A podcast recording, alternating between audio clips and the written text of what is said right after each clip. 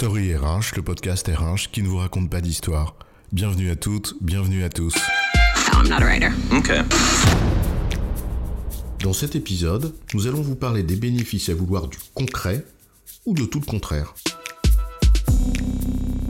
Ne vous êtes-vous jamais énervé devant une présentation aussi hors sol que fumeuse d'un consultant qui vous expose à force d'anglicisme en ing et de néologisme en tout genre un concept tellement puissant qu'il croit avoir découvert la pierre philosophale du management. Ouais, mais heureusement, il y a parfois un opérationnel, une femme ou un homme de terrain soucieux de délivrer des résultats, qui sait mettre un terme aux effets de manche inutiles et aux gesticulations délirantes par un oui, mais il nous faut du concret, à la fois poli, mais ferme.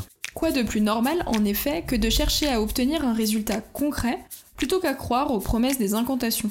Les résultats, ça c'est du concret. Alors oui, être concret apporte des bénéfices concrets, ou tout son contraire. Alors concrètement, c'est quoi l'histoire? On est frappé dans de nombreuses entreprises, parce qu'il n'y a pas que les consultants qui planent, par la capacité de certaines personnes à être hors sol, déconnectées du réel. On peut même se demander si nager dans les hautes sphères de concepts qu'ils qualifient à tort de stratégiques ne leur conférerait pas une importance qu'ils n'ont pas par ailleurs. Combien de grands plans sur la comète se sont effondrés sur le réel? Tu sais ce dont Lacan dit le réel c'est quand on se cogne. Alors oui, certaines décisions, certains plans et programmes se cognent, donc se plantent, parce qu'ils sont précisément déconnectés de la réalité. Ils sont élaborés dans une espèce de tour d'ivoire, et ils sont parfois peut-être pensés trop théoriquement, et que le passage à la pratique, alors, a bien merdé. Le concret, c'est ça, être ancré, pour prendre un mot à la mode chez les consultants, être ancré dans le réel. Ce que l'on vit, c'est quand même bien à chaque fois de résoudre un problème concret. Et les grandes idées abstraites, qui ne se traduisent pas en actes concrets, ont en effet peu de chances d'aboutir et de les résoudre. Alors oui, l'injonction au concret a la vertu de ramener sur Terre celles et ceux qui planent, et font prendre le risque à un collectif de ne pas résoudre les difficultés auxquelles il est vraiment confronté. Prends la créativité par exemple, c'est bien d'être créatif, mais cela reste dans le domaine des idées, c'est abstrait. Cela ne transforme que les idées, pas le réel. Et c'est bien après un processus au cours duquel l'idée est devenue projet, produit ou service que l'idée devient une innovation concrète, qui transforme concrètement le réel. Alors oui, à l'injonction au concret. Ramenons sur Terre les doux rêveurs et toutes celles et ceux qui croient, parfois sans le savoir, qu'on peut être utile en s'affranchissant des exigences des résultats. Privilégier le concret ne peut avoir que des bénéfices, ou tout au contraire. Bien sûr qu'à la fin il faut du concret, ça va sans dire, mais le juge de paix ce sont les résultats, mais il ne faut pas que cette injonction interdise de réfléchir. Ah bon? Pourquoi? Euh, bah parce que lorsqu'on ne réfléchit pas, on a vite fait d'être con, ou à tout le moins de faire des conneries. Combien de fois cette injonction au concret confine à la réduction de la complexité d'un problème à une seule de ses facettes. Combien de fois, à force de privilégier l'action concrète à la réflexion, on finit par empiler des solutions simplistes qui non seulement ne résolvent pas le problème complexe et concret auquel on est confronté, mais qui plus est, en créent de nouveaux. Ah oui? Un peu comme des résolutions de bugs dans une appli informatique, mais sans test de non-régression. On corrige un problème immédiat, mais la correction plante ce qui marchait avant. Dit en d'autres termes, privilégier l'action et le concret, c'est bien, car c'est ce qu'on vise.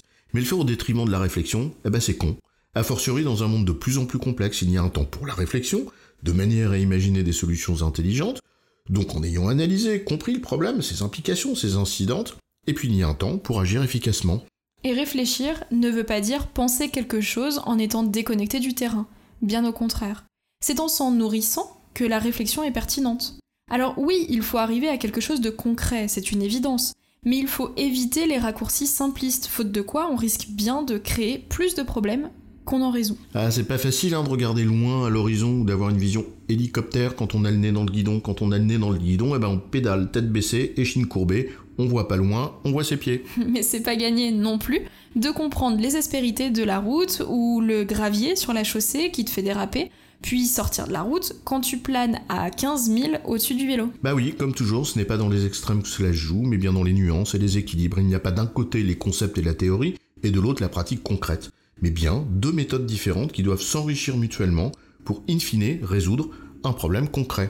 Un peu comme s'il fallait utiliser successivement et régulièrement un zoom et un grand angle pour comprendre le détail et la global picture, comme diraient les consultants anglo-saxons.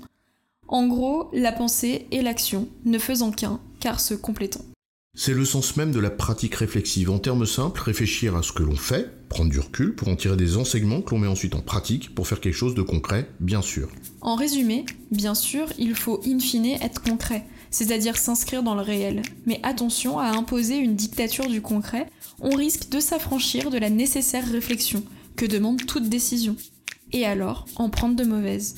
Une chose donc, et son contraire. J'ai bon, chef? Oui, tu as bon, mais on ne va pas en faire toute une histoire.